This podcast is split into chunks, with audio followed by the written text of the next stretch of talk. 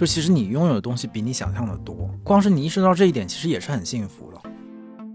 我们得承认，我们就是这样长大的，然后你得去处理和面对这种经验。就是一个感官丰富的当代人，他应该是可以为过去流泪，他也可以为现在流泪的。你的某一部分，其实当你封闭的时候，才会意识到是被这些事情、这些共振、这些不期而遇、这些甚至是错误组成的。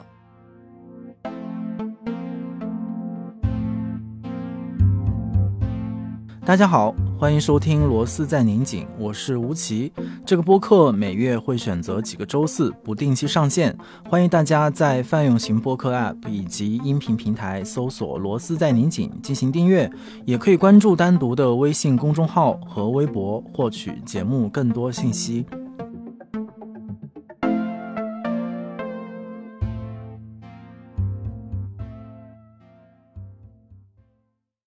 今天又是一期新的尝试，我们想用一个新的节目形态，然后说一些我们可能在之前的节目当中，我们的同事一直提醒我要说，但是一直被我搞砸的话题，那就是一些轻松愉快的话题。所以我每次面对这样的任务的时候，就只能求助于刘宽。我们欢迎 Kiva，大家好。对，然后今天我们的聊天从形式上就要破除之前螺丝常规的节目，就是。大家非常严肃的把一个话题从零到一无限的推进，然后我们想尝试一种新的对话的方式，就是清单题。然后我们给这个专题和一个系列起的名字就叫“愉悦清单”。然后这个愉悦清单的灵感其实来自于之前在国外，有的时候他们会问作家，就是让你感到愉悦的事情，呃，人物、物品是什么？然后作家就会。给出他们自己的答案，然后其实，在单独的公众号上，我们也试图邀请过，呃，单独的作者和作家朋友们一起来回答。然后我还印象很深，很多朋友都提到了桂花，就是闻到桂花香是让他们觉得高兴的，或者是有灵感的那个瞬间。所以今天我和 Kiva 会交换我们各自的清单，看看这个当中有哪些共同点，或者是毫无关系。所以我们谁先开始？你先开始吧。我觉得我的第一个。我在想这个这件事儿的时候，就有一个可能，就是身体反应的第一个，就是都不用再去想或者是排序的第一个，其实可能估计说出来你也知道，就是看电视，而且是看有线电视，就不是现在大家都习惯的那种，比如说视频网站呐，或者是订阅的那那些，比如说各个省级的卫视或者中央五套这样的一些一些节目，爸妈会看的电视。那种不一定吧，就是那我肯定是也是挑我感兴趣的内容，但是我就特别需要听到这个就是有线电视的声音，而且是一个被别人编排好在固定时间播出的这样一个电视流。为什么？嗯，因为我觉得虽然其实电视的内容和网站什么其实差别不大，就是很多现在有一些，比如说如果对这个剧感兴趣，其实也会去看剧什么的，但是我觉得我还是比较依赖这种被别人编排好的。媒介的议程设置 对，然后这个对我来讲是一种放松，因为怎么讲说又又要开始说一些比较 学术的 词儿了。就我们上学就是学媒体的时候，不是学什么麦克卢汉的媒介理论嘛？它里面就会说冷媒体、热媒体。然后那个热媒体，所谓的热媒体，就是说其实不需要观众自己想太多，就你跟着我走就行，我给你感官上极大的满足。我觉得对我来说，这种有线电视。就是这样的一个东西，就是我完全我不用去思考，我不用去反思，我甚至有的时候也不能选择，因为它都是被设置好的，所以我就完全可以像一条咸鱼一样躺在沙发上，尤其是在你觉得累或者是上了一天班之后，你躺在那里，然后之前混乱和无序的世界就会被他的那个节目流所。代跑，对，然后你自己的所有东西好像在那个过程里面就被冲杀掉。我觉得这个逻辑跟现在大家刷抖音啊这种其实是差不多的。那这个跟那种家的感觉有关系吗？嗯，可能在过去的就是核心家庭成长里面，它是一个很重要的背景声。但是我觉得到今天，嗯，好像它已经被我已经内化成我的一个习惯了。就是会不会是因为？对家的渴望吗？就是北漂这些年，然后你有一个这个电视机声音，让你想起来小时候那种是个安静的，是一个安心的背景音。潜意识里可能是，嗯，就是其实它声音是造了一个场，你只有一个空间在那儿，可能不能让你觉得这是一个家，或者是一个一个足够安全或者放松的空间。但是加了那个声音之后，它就跟这个空间在一起的这个场，变成了一个让你很安宁的地方。是有这个可能，但是我没有去这么去剖析自己。嗯，然后我还想到一个一个点，就是其实看电视的时候，我经常其实根本就没有在看。就是如果说你这个时候有一个人旁边问我说：“哎，刚才演了什么？这个人说了什么？”我其实一个都答不上来。就其实我那个时间可能完全只是利用它，然后飞到了别的议题上面去。哦，嗯，但是它就成为了一个跳板或者一个依托，或者像一个床垫，然后你就躺在床上，其实是你是在做自己的事情。哦，嗯，但是可能除了沙发、除了床以外，可能还需要，就像你说的，需要声音，需要一个媒体的流。那明白。你呢？你第一个，我一拿到这个题目的时候，我惊讶的发现，就我拿到这个清单的时候，让我去列，我觉得我让我愉悦我喜欢的事情，我其实非常困难。脑子里更多的冒出来的是你讨厌？我讨厌的什么，我不喜欢的什么，就所以我，就我也是最近才发现的，就其实我很少去关注自己真的是需要和喜欢什么这件事情。然后这个就跟我最近不是在装修房子有很大，就是因为这个装修带来的一个感受，就是说，当你要去告诉别人你的需求的时候，你发现其实你不知道自己要什么，而且这个问题常常没有问过自己。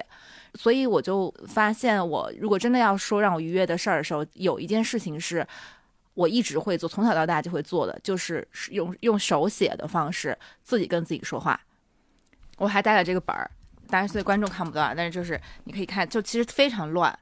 然后非常的杂，有些时候特别的，就是笔也不一样，字也不一样。但你就是怎么讲，就是完全是写信的那种方式吗？就又跟日记不一样，日记可能你还是会好像有一点点记录我发生了一些什么事情，或者有一些总结性的。然后我自己跟手写，自己跟自己说话，完全是一种当下想说什么，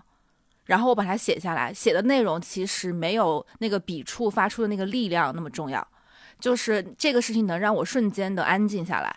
我可能经常说的都是你，你会发现我在说一些重复的话，或者是在给自己很多的暗示，或者是说别人的坏话，呃，什么都都有 都有可能，或者是说我怎么能这样，你怎么能这样，就是经常是那种内心独白。嗯，但是我这个事情没有办法单独仅靠我坐那儿，或者是以别的方式去去跟自己说。如果是打字的时候话，那你就会还要想这个措辞怎么样是对的，这个语法怎么样是对的。但你用一个就特别可笑的本子，然后用特别可笑的笔，用一种你想要的力量把它写出来的时候，你会觉得那个感觉特别不一样。这是我好像从小到大养成的一个跟自己相处的方式。然后这哦从小就是这样，从小我从青春期就是这样，我好像是从我青春期最痛苦的时候养成了这个习惯，然后这就会让我安抚自己，会让自己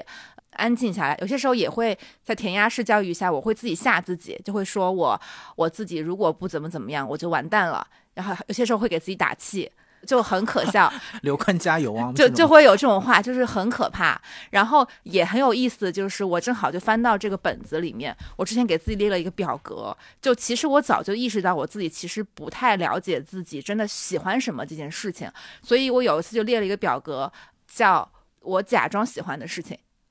哦，哎，那这个表格好像也蛮精彩的。对，然后还有就是我其实很喜欢的事情，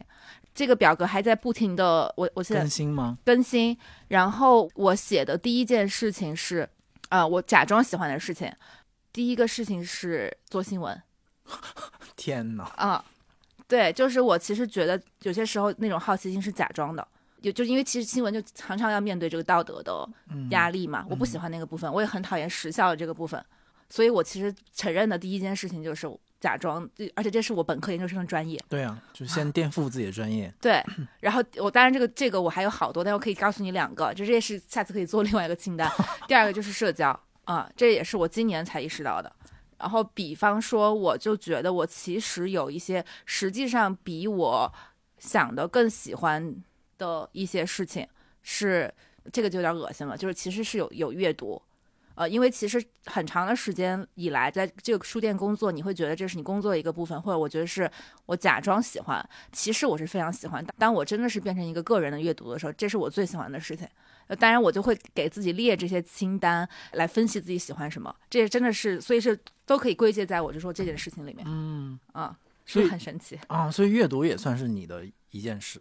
就是它虽然出现在你的笔记本里，但如果嗯我觉得在今天我们这个愉悦清单的 list 里面，它也会出现。如果是我这辈子就录这么一个清单，啊，那也是不必。对我我是说，就比然后它可能是你人生中十最喜欢的十件事儿之一，这种你只能选十个，那阅读一定是里面的一个。然后我给自己这个本儿上写的，这其实就是在找我人生中最喜欢的一些事儿。哦，就其实它是在一个很大的维度里面，是就是你给自己提的问题。对，但我觉得就是很奇怪，但是我不知道在你接下来的清单里面会不会有。就是我在想，首先就想这件事儿对我来讲就很愉快。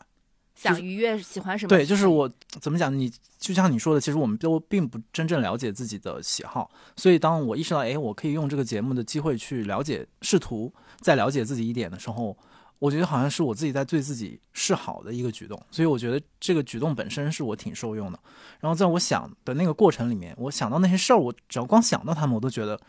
很很高兴，我很想笑。但是很神奇的就是在。包括直到今天，我都没有把任何关于书啊、关于电影啊、音乐这种看起来跟我们的工作更近，或者就是我们工作本身的事情列入进去，甚至是你说，比如说，如果是放到一个更宏大的 前提之下，我都不确定我会不会列进去。真的阅读？对，很奇怪啊，我好像至少在这个题目里面，我就不想放在它，不想放到这里。是你的工作的那个语境带来的。嗯，因为你再说这个，就跟别的也没有什么太大区别了，可能。那比如说你的清单里面会不会有片子？我没放，我不会放。但是我有一个具体的行为，我的清单有一个是一个人看电影，就是我觉得一个人这件事情非常非常重要。就我对我来说，比方说随便看什么电影哈，我要是我很难跟人就是去约会。看电影，如果我要跟，比如跟一个男的约会看电影，我在看电影，他旁边摸我一下呀，然后吃一下爆米花呀，我就会火很大，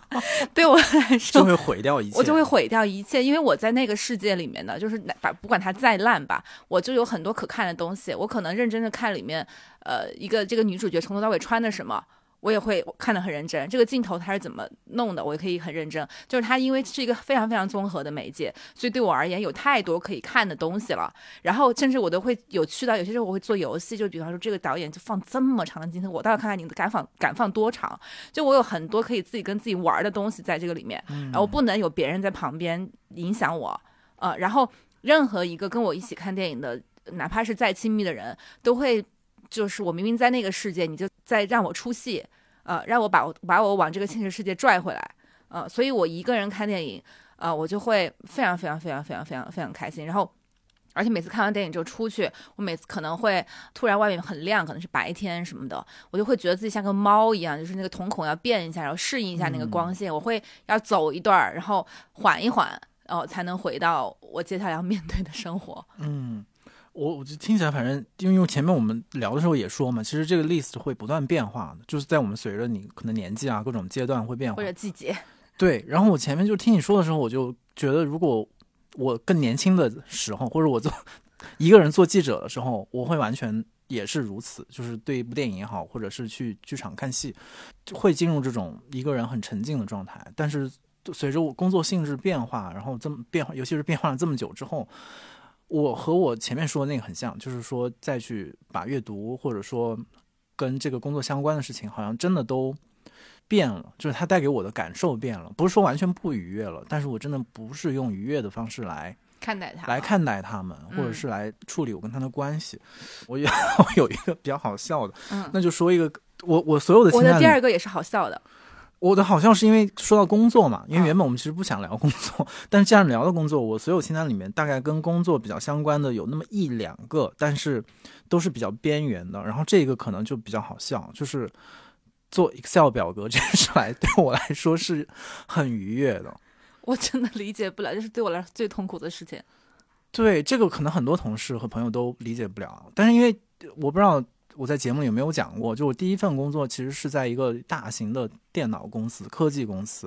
然后在那个公司里面，我工作百分之八十的任务其实就是做各种各样的 Excel 表，然后算数据，然后跟领导汇报，然后把那个表做成 PPT、PPT 什么的。但 PPT 我就享受不到那个愉悦，但是 Excel 我完全可以享受，并且一直到今天，到我今天的这个所谓的文化工作里面，我都很珍视 做 Excel 的时刻。你现在还有什么时候会需要做 Excel 啊？啊，经常在做 Excel，或者各种什么在线上表格，其实都会，呃，不管是我来做，还是说我配合其他同事一起来参与。但如果是我来做的话，呃，我先说为什么吧，就是一是我觉得 Excel 表格本身对一个人的逻辑性是非常好的一个练习。就是我在，比如说，通常你在做一件事的时候，你自己是摸不着头脑的。但是我 Excel 它就是在横平竖直所有的表格，它逼迫你必须得用一个这样方格式的，哎呀，一个很讨厌的词，网格式的方法去把自己对这件事情的看法拆解成一些不同的维度。然后这个事情我觉得挺爽，这是光是这件事就挺爽。第二呢，就是在这么干燥干巴巴的一件就是逻辑性的事情当中，Excel 里面还可以做一些装饰性的东西。就是比如说，你改变字体的颜色，改变它的底部的，叫什么叫什么背景色，然后或者是说它有没有框线，框线是是粗的还是细的，然后是不是无框线？怎么讲呢？就是在面对这么大家看起来痛苦的一件事情的时候，其实你依然有这种装饰性和呃游戏的成分，我就觉得哇，那这事就更好玩了。天哪，我忽然觉得我们好变态是吗？我们的愉悦清单在别人看来真的没有任何借鉴价值。我就是我不能理解，因为对我来说，我就会觉得非常非常非常痛苦。我就觉得有些有些感受可能就是不能把它梳理的，或者就是因为我的组织能力特别差，所以让我越那样梳理，我会觉得越乱，痛苦。我越痛苦。那我用文字列我可以，文就对我来说列文字那样子其实是整理我自己逻辑的一个一个方式。你说接下来说那个好笑的，好笑是这个，我跟你说。特别可笑，我经常会自己在家里面大笑，被我的这件事情，就是我会观察自己做的蠢事儿，然后被自己逗笑。哦，那这个我能理解，因为我们经常在旁边看你做蠢事儿。对，然后我在就我觉得可能有一部分也是带入了你们的那个视角，然后我就去看自己的这些东西，然后甚至我就会被自己笑死。就比方说举例子，就比方说我今天昨天晚上睡觉的时候，我想要抱我有一个玩偶一个老虎一起睡。然后我就把它怎么都拉拉不过来，我就发现那只老虎的脚被我在开那个床的垫子，它可以打开的时候，那只脚被我压在了下面，但是我又压在床上，所以我怎么都把它拉不起来，陷入一死结。这种事情我就觉得特别特别可可笑，就是而且是老虎正好一只脚在在下面按着，然后我就觉得这种事情就非常好笑。还有就比方说我在飞机上睡着了，我做噩梦。然后我就，你知道好像有所耳 闻。然后我又戴着口罩，又觉得很闷。然后就我就梦见有人要害我，要把我捂住。然后我就特别害怕，我在飞机上大叫。然后就我的大叫把自己叫醒了。等我醒来的时候，所有人都在看这边，然后我也在装作看别人。但是我旁边人知道是我叫的。然后但是我就自己一直在忍住，就是不要笑。我就会经常会被自己这种事情笑。啊还有比方我家里做咖啡。然后倒水的时候，我就可能也是独居的一个 一个，我说啊，够够够了够了，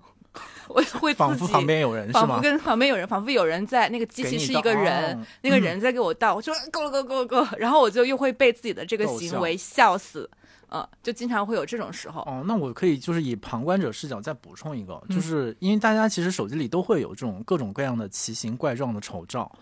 但是在我认识所有人里面，就是刘宽的丑照是历久弥新的。就是他不只是因为有的照片，其实你只是发生在那个语境里面觉得好笑，但是他有的时候拍出的那种丑照是你会觉得，不只是说一个所谓的美女，而是一个好好的女孩为什么要 拍这样的照片？就是你会想不明白，而且他也不会来什么要求删除啊，或者他自己还会对着那个照片哈哈大笑。就是我手机有大量这样的，我就觉得如果是我的话，我可能会看到那个照片会死亡的照片。但是 我就很喜欢。对，我觉得你应该有大量这样的照片是在你朋友的手机里面。对，如果发出来的话，估计你也会笑。对，我就会觉得很好笑，我就可能会被你们觉跟你们一起觉得这个人太。我觉得这可能是说明你的本质是一个谐星，有可能。对，就并没有太就是在意自己的形象，对，或者对自己形象是有其他的认知的。对，可能是。或者我在我心里面就可笑好笑，这个是一个很高贵的品质，这是一个很很比什么美丽漂亮这个更重要的品质。我我说那个有点变态，但你这个就比较接近 正常的愉悦清单的那种大家对愉悦的理解。嗯，是真的愉悦，真的愉。那我说一个吧，就这个，这个之前可能我就节目里说过，然后跟我熟的人也一定会知道，就是。我我喜欢那种旧的东西嘛，旧货也好，或者是说古董也好，甚至有的时候我在睡觉，如果我发现睡不太着，我都会去想这个事情，因为比如说我想可以去哪里逛啊，或者去怎么样去布置这些东西，我都觉得特特别的美妙。然后有两种借由这些东西来愉悦自己的方式，一种就是你也知道，就是比如说通过逛市集、旧货的市场啊，或者是之前有机会出国的时候，比如欧洲的那些古董市场。另外就是现在。这种线上的方式，比如说用易贝、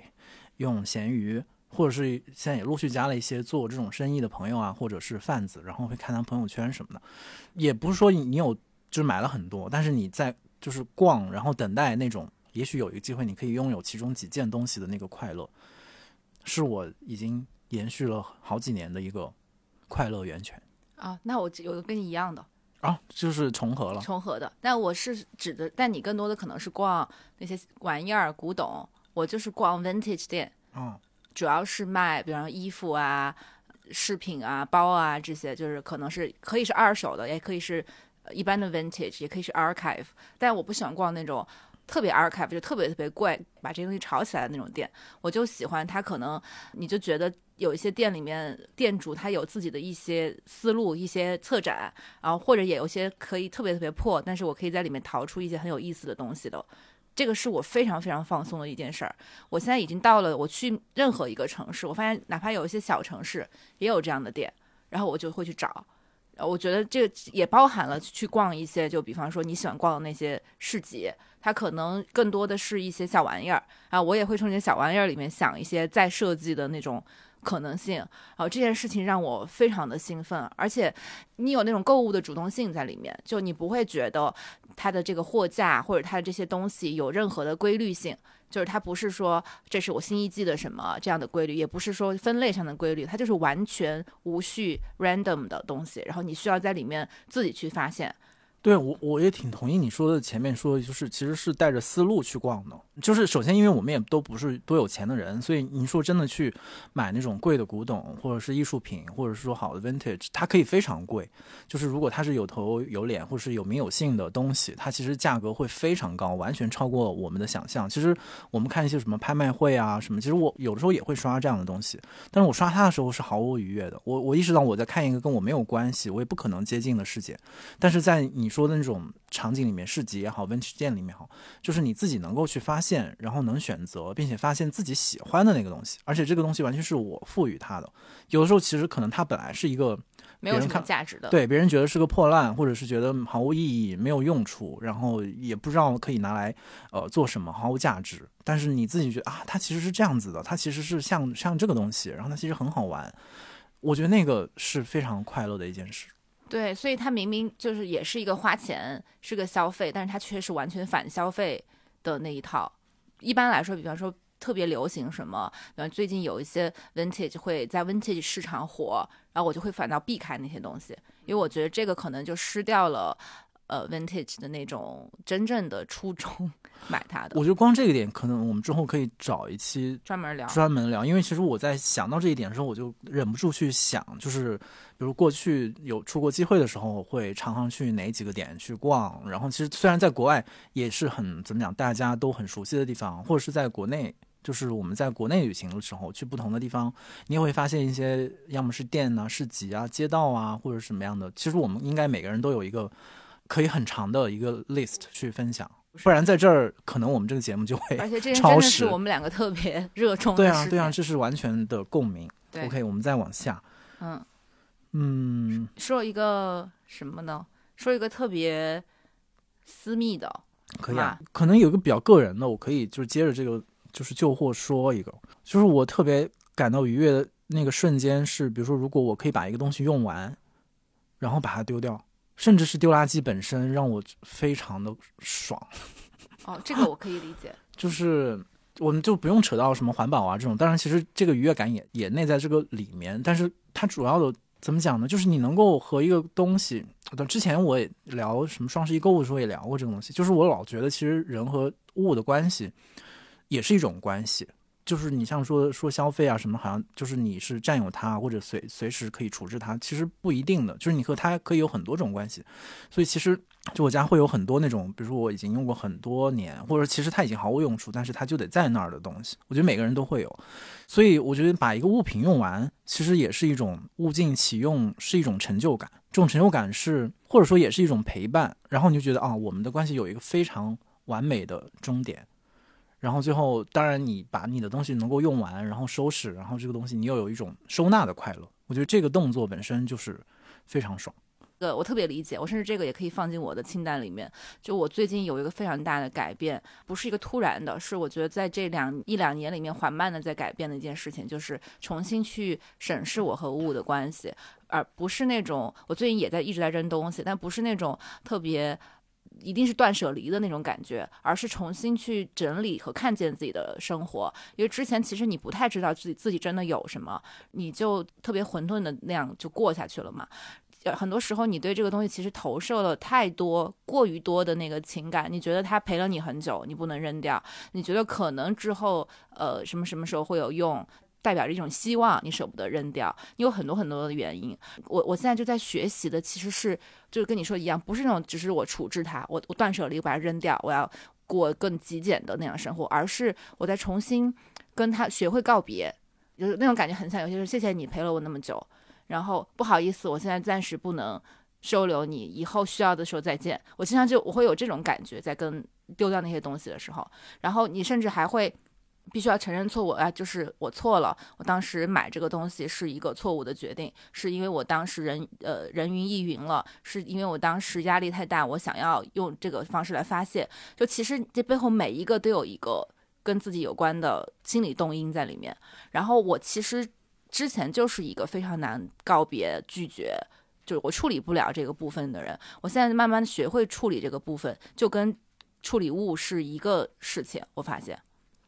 对啊，我觉得里面就是里面的那个自我整理的那个部分是很愉悦和怎么讲是有收获的，就是你是从这个关系里面是能够发现，哎，原来你是这样子的。所以之前那个就是比如说豌豆。然后我之前帮他整理，就是豌豆是我们一是一个朋友，然后他也非常喜欢旧东西，然后他就收很多的东西在一块儿。我我还试图去说服他，就是你要好好的收收纳或是整理，适当的去让这些东西流动起来。我说只有这些东西重新流动起来，然后被他遇到新的人，就他不能也一直在你这儿落灰，然后或者是在你这儿终结他原本其实可以有更长和丰富的就是被使用的经验。我觉得这个是，当然可能也是我们。浪漫化的东西，但是我觉得把这个东西拟人化本身，对于人本身来讲是一种丰富，而不是说好像呃加戏啊，或者或者是是怎么样子。嗯嗯，所以我觉得这个清单很有意思，就不管是最后是物比较多还是什么，它其实谈的还是你跟自己的关系和认识自己的那个部分。对对对对对。嗯，你再说一个呗，你说一个呗。嗯，那还是东西吧，但这个之前也说的比较多了，就是跟植物待着嘛，就是或者是植物本身。这个可能我们不太一样，因为就相比动物，我觉得植物是一个让我更能够感到愉悦的存在。不一定是说非得我要养植物，或者我也没有说一定要去追求我拥有多少关于植物的知识。就是光是跟他们待着，有的时候那你就是看路边的植物，或者是什么公园里的植物、山里的植物，那种感觉就嗯很舒适，就没有跟植物的关系就那种不太是那种互相的要求和互相的索取。这个这个感觉比较弱，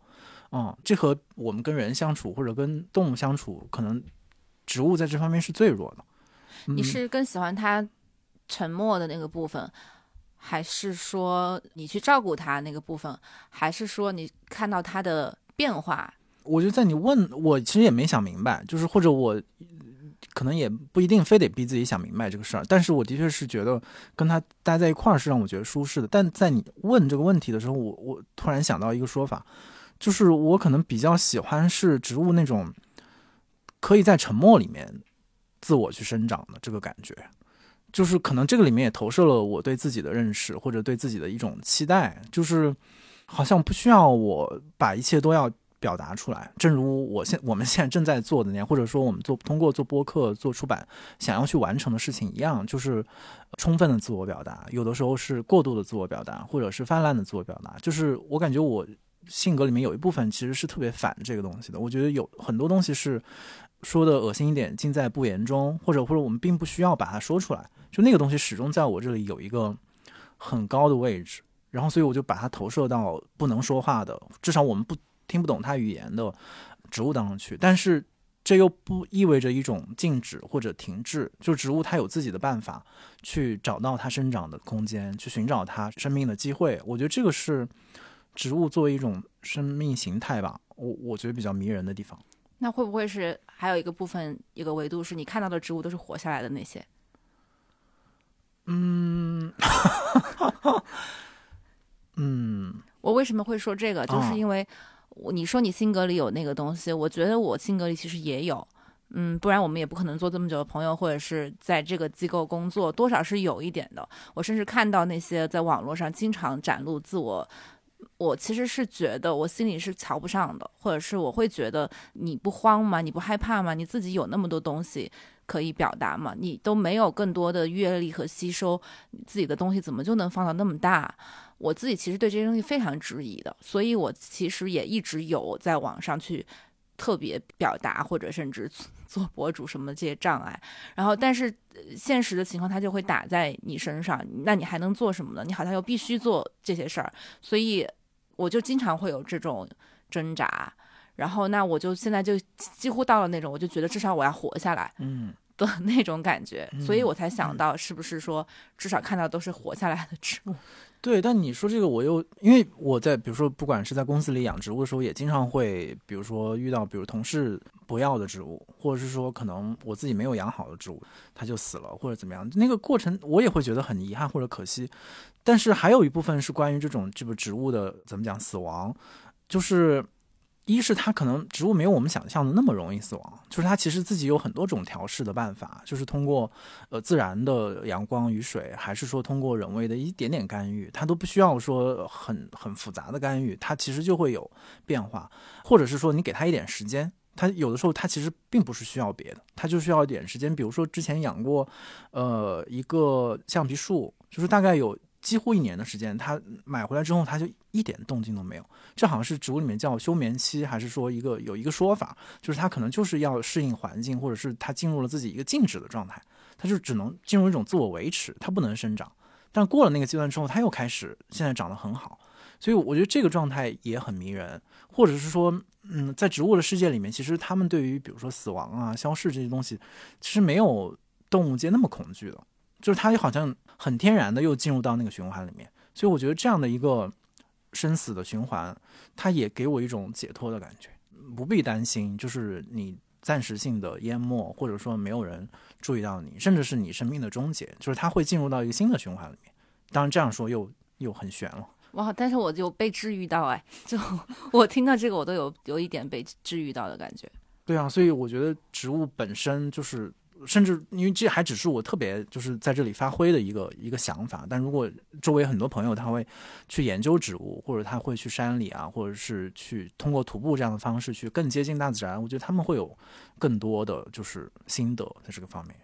我就可以说一个我嗯补充的，其实我有一个是跟动物有关的，嗯，而且我非常具体，对，是关于刘顶天的。我有一只猫叫，有两只猫，但我比较偏爱 有一只叫刘顶天的。嗯，我一个非常具体的场景很治愈我，就是和他一起醒过来。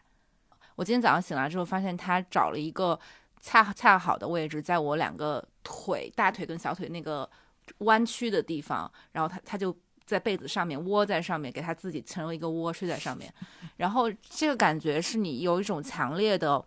被需要和你觉得你自己非常有用的感觉，哪怕就是你的体温对他来说都很重要，而且你会觉得他是非常爱你的，就是这么大一个家，有那么多也可以让他，当然我提供温度啊，但是除此之外有那么多可以让他蜷缩的地方，他偏偏选择就是要跟你待在一起，除了睡觉还有平时，呃，所以他会让我觉得，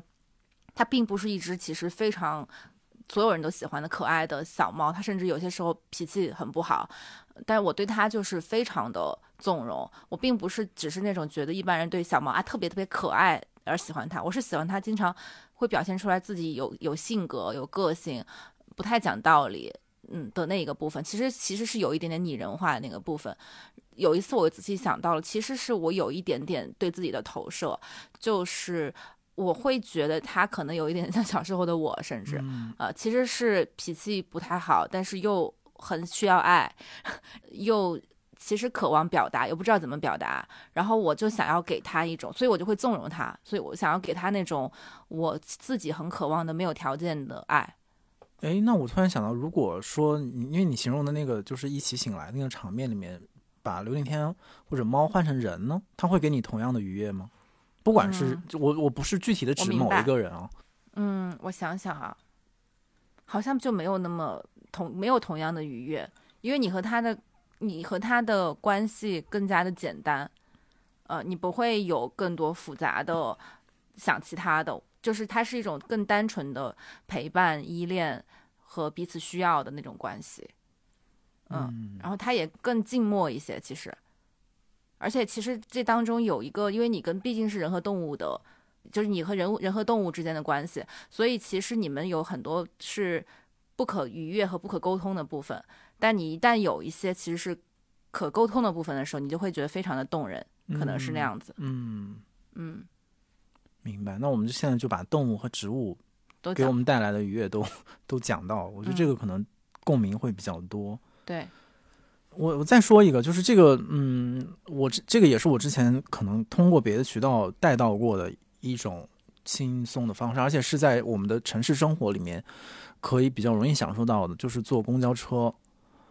然后我想到了你会写这个耶，你你你知道这一点是吗？我是不是微博上也有的时候也会说，反正就是好，我我不是具体的觉得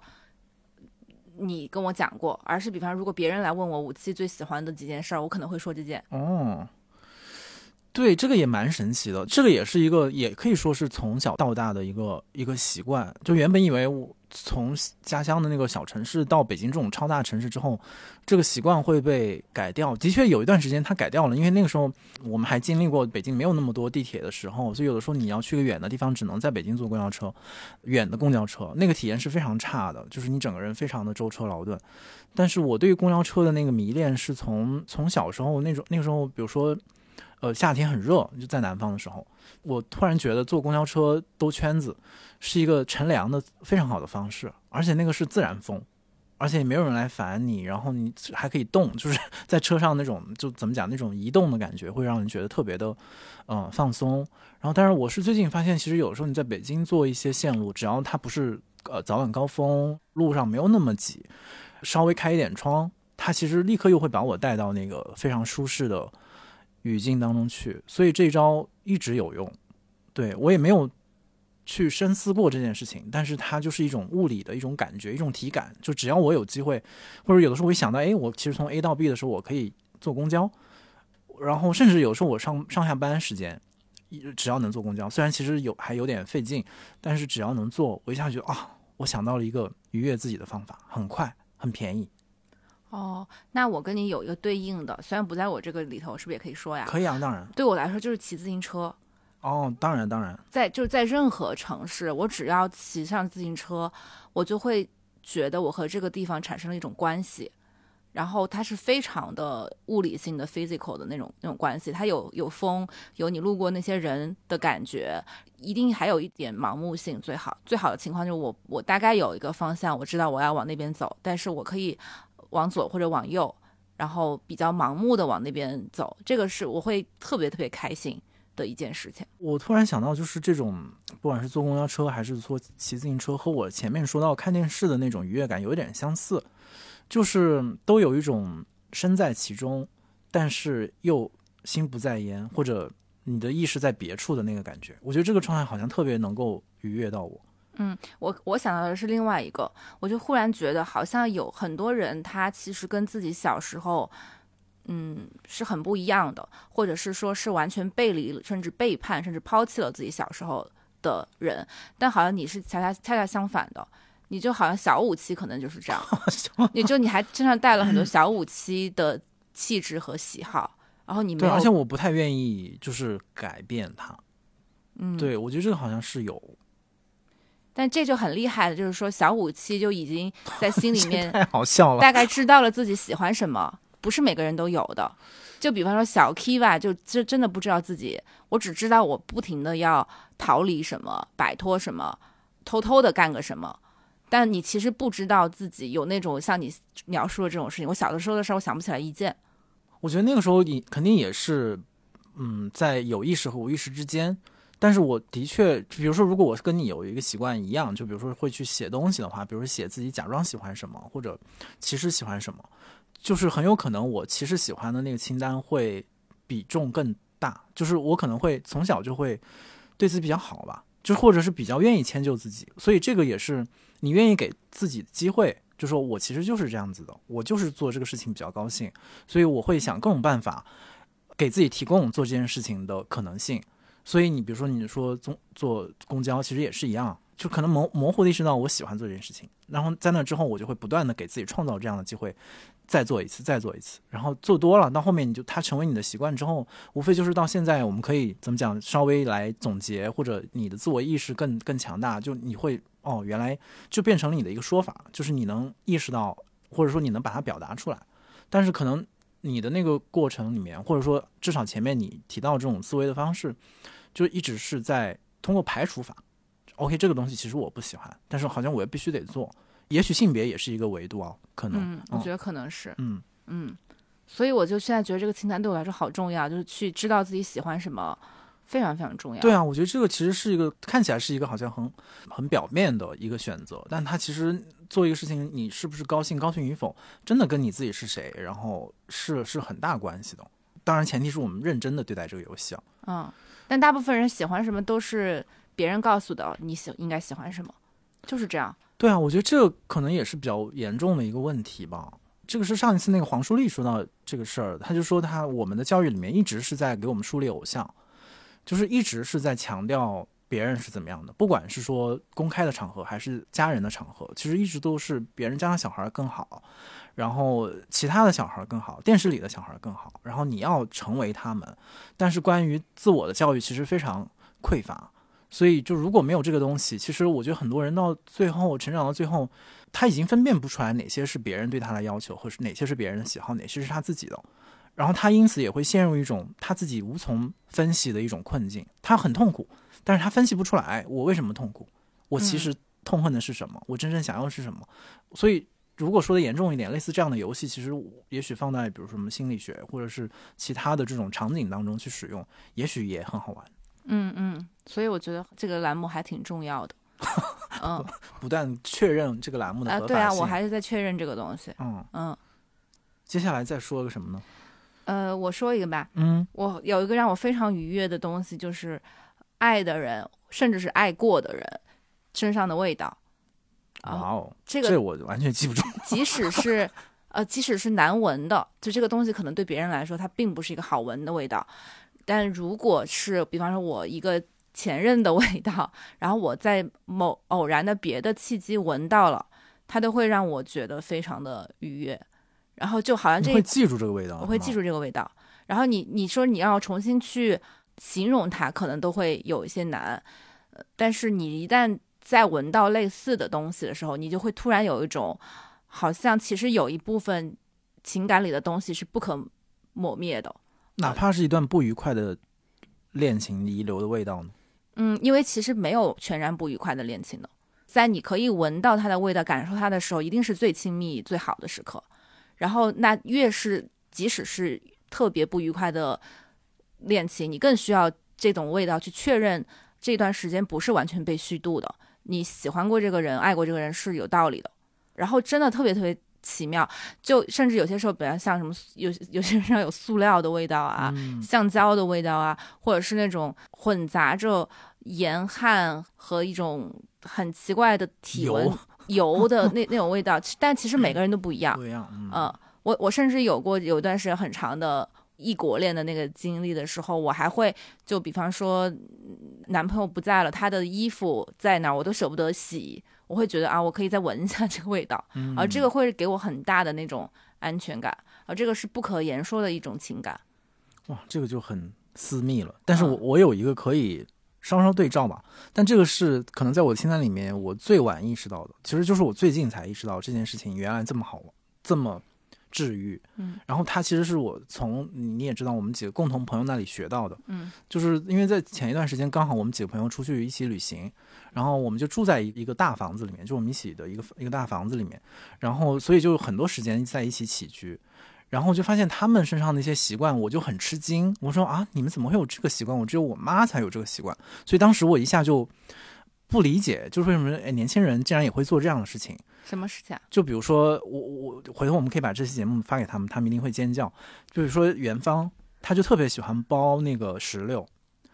因为我自己觉得包石，我喜欢吃石榴，但我觉得包石榴很痛苦，所以之前我只吃过，有的时候我妈会给我包石榴，但也比较少，因为我觉得很麻烦。我觉得任何人包石榴都很麻烦，但是他就会买很多大石榴，然后就坐在我们边聊天，他就坐在那儿。我我说的是我们朋友啊，他就开始包石榴，然后包完全很大一碗，然后最后邀请大家一起来吃。然后另外一朋友伴伴，他特别喜欢剥核桃。天哪！然后他就开开始借锤子呀，用门夹呀，或者最后我就发现我其实可以用两个核桃这样捏一下就把它捏碎，然后他就他再去把它包成那个小的核桃仁儿，然后他也是包完之后放在那里，然后大家一起来分享。我觉得这也是可能很重要的，就是朋友对你的唤醒和教育，就是去做那些看起来机械繁琐的事情，但其实是一个对大家都好，或者是一个展示自己爱或者展示自己的关怀的一个方式。我就是通过这样的方式去理解，比如说我们父母的一些行为，和可能人要展示情感的时候，一些可能很基本、很笨拙、很简单的行为，其实是很必要的。所以我最近开发出一个新的，怎么讲，自己去展示自己爱的方式，就是我包柚子。哦，因为我很喜欢吃柚子，然后我周围很多朋友都喜欢吃柚子，包括我的家人什么就都喜欢吃柚子。我觉得它会成为我未来很重要的一个展示。所以以后的大家请注意，我还没有吃过你给我包的任何，因为这就是可能就是前两周我才意识到我自己。哦，你那天给我包了一颗栗子，哦，还是我要求的。栗子不算啊，栗子，我现在就是感觉到柚包柚子这件事情会成为很重要的一个表达爱的方式。就是你真的愿意接受这件事情的话，它就很放松。放着电视，然后你再抱着柚子，然后邀请你你喜欢的人来一起吃掉它，哇，绝了！我突然觉得，其实好多时候，其实愉悦是不是来自于？你其实要专注手上做的一件事情，其实都是来自于这个。你只要专注，其实就是很愉悦的。很多时候，对啊，我觉得专注是一个。另外，我就刚才说的那个出神也是一个嘛。哦，就是我觉得这两个都都可能带来愉悦。Q 一下远，就是还是元芳。我觉得我刚才跟雾的那个关系也是元芳教育的。就他也是 他应该已经此刻已经要跳脚了，也已经开心死了。我们提到他，他就来我家，非常果断的跟我说了一下这些东西。但是他不是那种特别粗暴的说你这个必须扔那个必须扔，而是，嗯，他会告诉你一些道理，就是你其实你需要知道自己有什么，你需要能够非常容易的看到他们和拿他们，不然你就会变得越来越混乱，你就会嗯觉得自己没有东西，但其实你需要把所有的东西都放在你看得见、你知道的地方。然后他教我的这一点让我。找到了很多之前，比方东西乱，或者我不知道自己有什么，或者在乱买东西的症结，然后我就会觉得，哦，原来我这些碗都这么放在这个柜子里，都在上面，都拿的那么高，我都不好拿，所以我就会不用它，呃，就会成为一种浪费。然后他教你的这些东西，就会其实也是好像很小的一个事情，然后就会让你对自己的生活有一种掌控的感觉。嗯嗯，而且我觉得听你描述，我觉得他也提醒大家。就其实你拥有的东西比你想象的多，光是你意识到这一点，其实也是很幸福的。我们可以下次做一个就是整理的清单，就是怎么整理所有的。对啊，关于家的，对，所以其实前面我们在对节目的时候，其实还说，好像我们都没有说特别，就我们的准备的清单里面，其实都没有特别的具体的物，比如说是某一个东西、某一个品牌，或者是某一个物件。但其实我们说的，至少其中有一部分嘛，都是跟物的关系嘛。所以我就说，我也可以再说一个，就是这个可能是和前面我们说到对古董啊、对什么艺术品的这种爱好有一点完全矛盾或者相反的一个方向。就是我很喜欢买有的没的玩具和手办，它肯定不是那种就是比如说日系的，对，或者是流行的，它我也不太不太需要它，好像一定是属于某个系列或者是比最近比较热门的一个一个厂牌品牌。其实我好像没有这方面的。诉求就除了可能比较经典的一些形象，什么匹诺曹啊，什么阿童木啊这种，就什么奥特曼这些就很想买。然后或者是一些很奇怪的，比如说日本很多的那种，就是什么便利店呐、制药公司啊、什么化工厂，它都会出自己的手办。然后还有一个一个什么冰淇淋冰淇淋店，它也会出自己的冰淇淋。你会买手办啊？这种手办啊？啊，你不知道我们家里很多这种破烂，所以我在家里布置这些东西的时候，就会就会非常的。对撞就是一方面，它有一些特别好像看起来比较古、比较老、比较破旧的东西，但是又有一些很崭新的五颜六色的，然后小的可爱的那些小玩意。然后像在我的工位上旁边还有一区，我就留给了这些小玩意们，他们自成一体，可能是不是也是跟你前面说的那种，就是童年的我在起作用，就是小时候的习惯依然保留到了现在，对这种玩具本身的爱好。那你这么说，我给你有一个完全对应的，就是我特别喜欢贴纸，就那种小贴纸，你看，就是像这种 各种各样的我就会到处去贴。它有一种特别奇怪的感觉，就好像你跟这个物从从此以后，好像我们就成为好朋友了。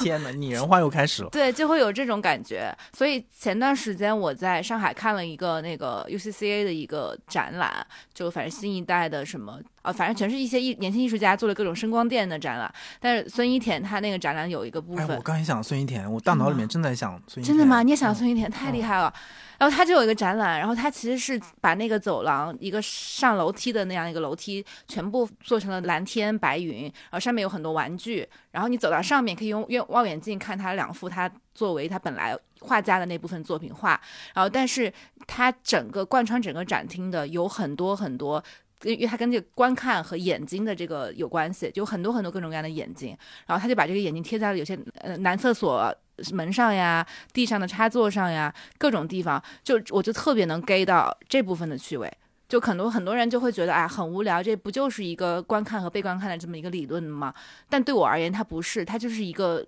特别有意思的行为方式。然后我就拿了一包一板贴纸回去，就立马就开始往我的行李箱、行李箱呀、我的本子上贴，就很奇怪的一种你跟世界产生关系的方式。我觉得都还是童年的经历在其中嘛。就我为什么想到孙一田是，我突然想到我们上次去他工作室玩的时候，然后不是在他的那个其实也并不大的画室里面有一幅他可能是一我原本以为那幅是老画，就是特别像意大利文艺复兴时期的那种画了一个一个修女还是一个一个一个圣像的那种图嗯示，包括用很旧的那种呃框子画框框起来，所以我当时以为这是可能他之前买的一个一个老画，就我一问他，其实只是他过去的一个习作嘛，就是他们是呃上学学画画的时候会画这种东西，但那个其实已经完全，他现在也不这么画画了，或者是他至少不是按照那种方式去画。但是我觉得我是既保留了对这种老画的一种兴趣，但是又想到了孙一田他画里面那种，就是他一定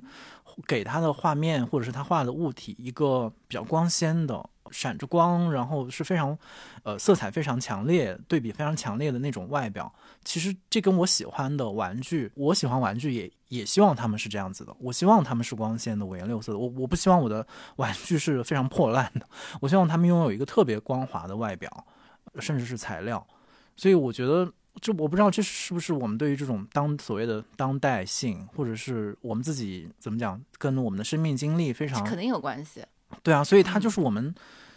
我们就是这么长大的，所以我们自然会被这样的一些东西所吸引。尤其是我们现在又没有长成那种就是千篇一律的大人，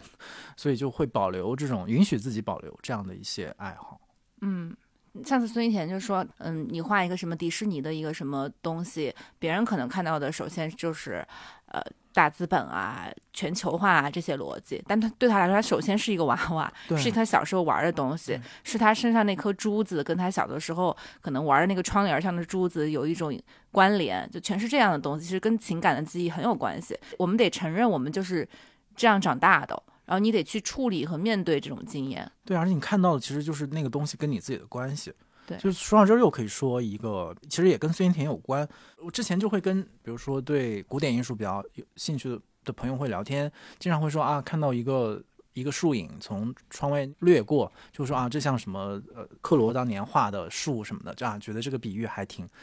挺装逼的。但是其实我那次有有一次，其实也是在逛那个农村的市集的时候，就在云南看到那种当地的葡萄，然后有点类似什么阳光玫玫瑰吧，但是在那边就卖的很便宜嘛。但是我掠过它的时候，其实我脑海中想起来，这这不就是孙一田的画吗？真的是新的画家们，其实也是在画出我们新的体验，就是我们对不管是说对于玩具，对于周围的比如说食物的感知，其实它就是非常促新的。然后我觉得那那些视觉经验也需要被记录下来，然后它也是非常真实的，而且它并不因为它是我们当代的经验，就好像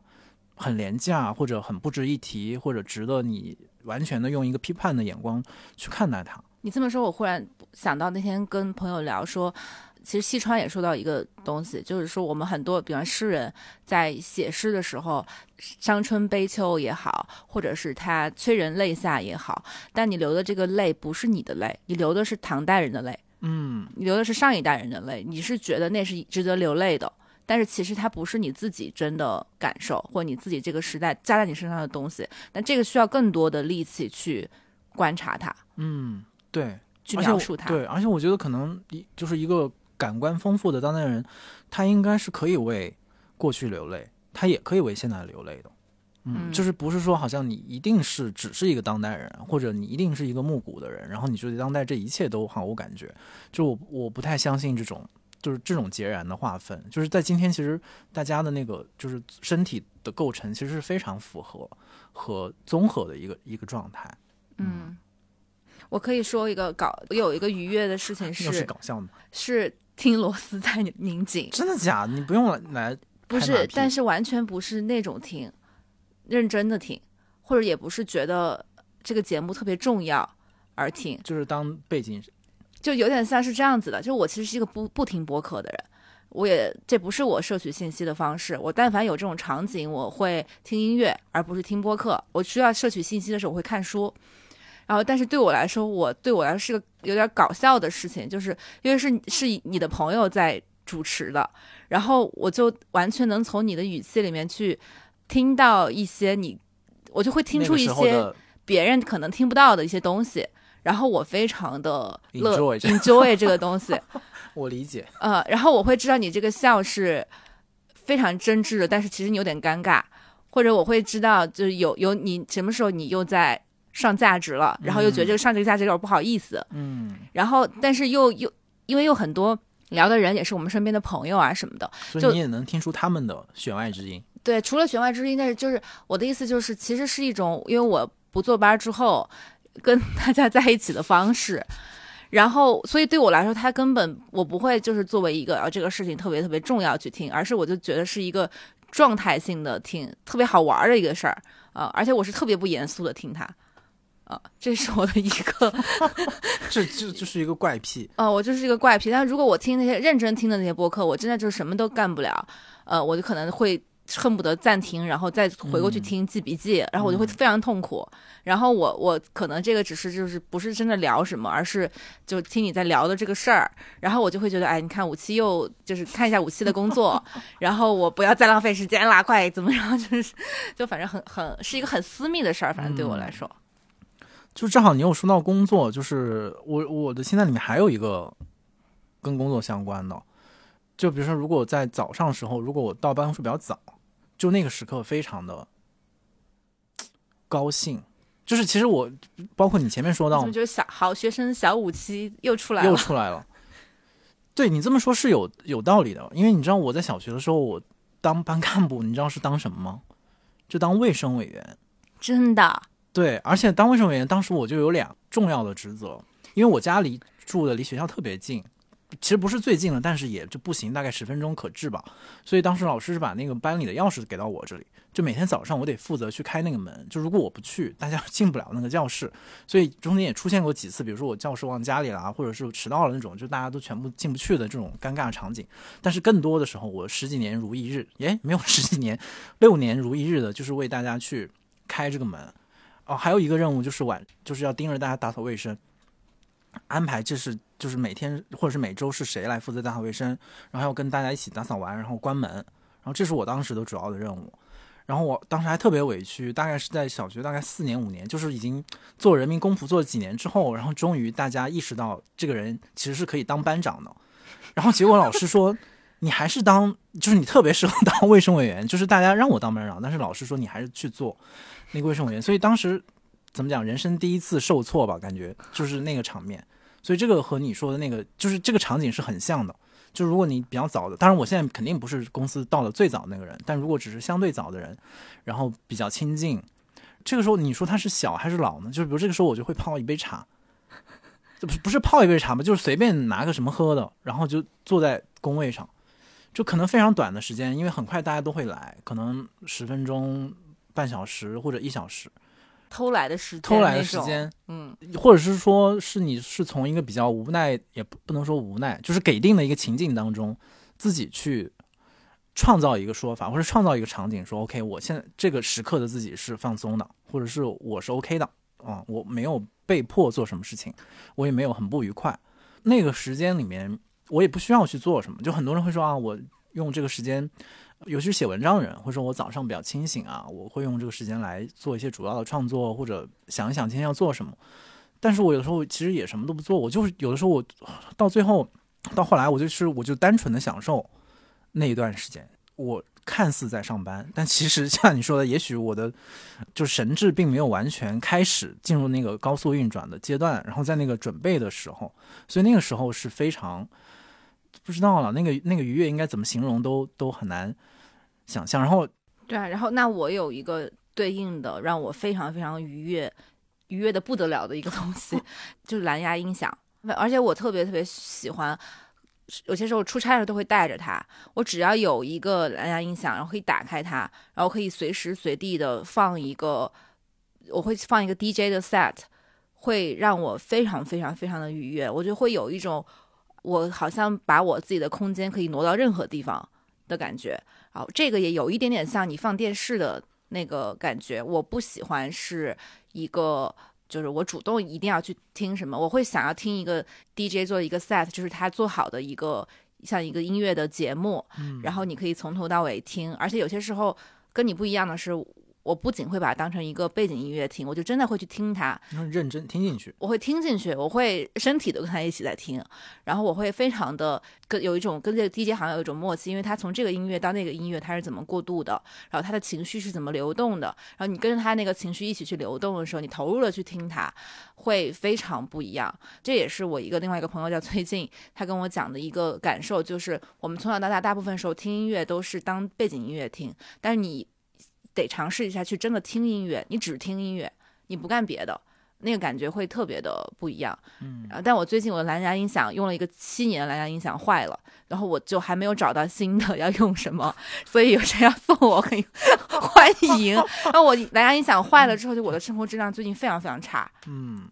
所以你在等待。等待就是呃，谁送我一个呀，什么之类的，或者是研究好到底要要用什么。行，那我们就考验，就是螺丝在拧紧，到底有多少品牌在听，是不是会有回响？我觉得时间我们差不多，因为首先这个游戏很好玩，我就是没有什么压力，但是它其实如果你认真聊的话，又可以聊到一个可能比我们预想的更深的地方。而且，当我和 K 王我们想到这个题目之后，就是包括今天我们试着聊了一次，就觉得这个这个题目本身可以无限的延展，然后无限的变形，然后邀请朋友们或者我们在不同的季节、不同的节点，我们可以重新的去聊，或者不同的场景，比如聊我们的家、聊我们办公室都可以。我觉得这一期我们可能接近尾声的时候，我们每个人最后再说一个，就是你觉得在，因为我们都没有说完自己的 list，就是在你的准备的至少这一次准备里面有哪一个是你觉得很想。跟大家再讲一讲的一个愉悦的东西或者行为，我其实这个会是我一下蹦出来的我要说的，但你肯定已经很了解了。就是对我来说非常非常愉悦的一件事情是蹦迪啊啊！这个事情对我短暂的享受过，就它对我非常非常的重要。就我是一个其实外向、活泼、话多、爱表达的人，但我恰恰喜欢这一个其实不必交谈的一个事情。然后它对我来说是。一个跟那种就是好像是夜生活呀，跟特别吵的音乐都不一定有关系的事情，它就是其实就是一种非常沉浸式的投入的，在一个有灯光或者没有灯光，有一点酒精的作用下，你身体真的去跟音乐在一起的时候。然后身边还有很多人跟你在一样做一些他们平常不会做的行为，然后你会觉得是这个城市的一个一个缝隙，呃，你还会看到一些人在释放自己不可释放的压力也好、激情也好的一个场景。当然，我不是任何音乐都会蹦，但是我会觉得蹦迪这个行为，它好像是非常都市、非常当代，但它又非常的原始，啊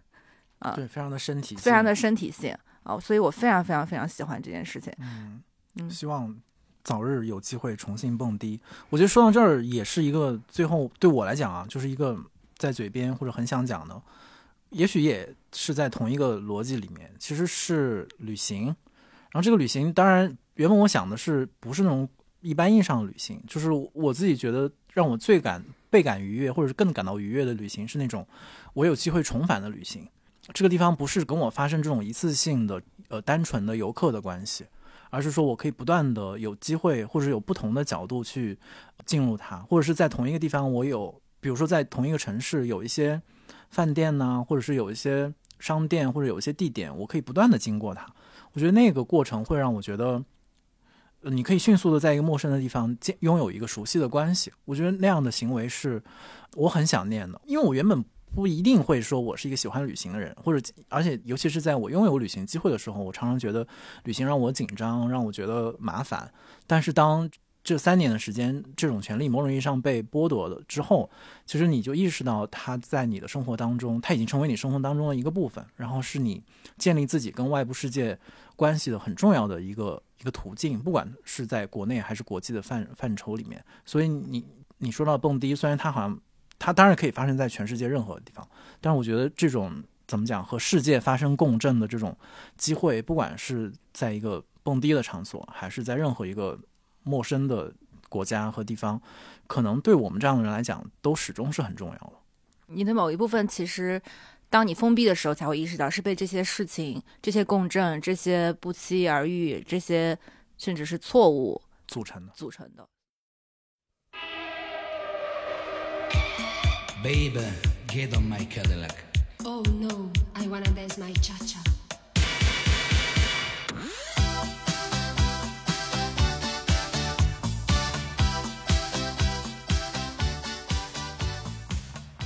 如果你有任何建议或者提问，可以通过单独的微信公众号、微博找到我们，在本期节目的评论区留言，我们将在下期节目的末尾回答你的问题。感谢大家收听本期的螺丝在拧紧，我是吴奇，欢迎大家在泛用型播客 App 以及各大音频平台搜索订阅我们的节目，下期再见。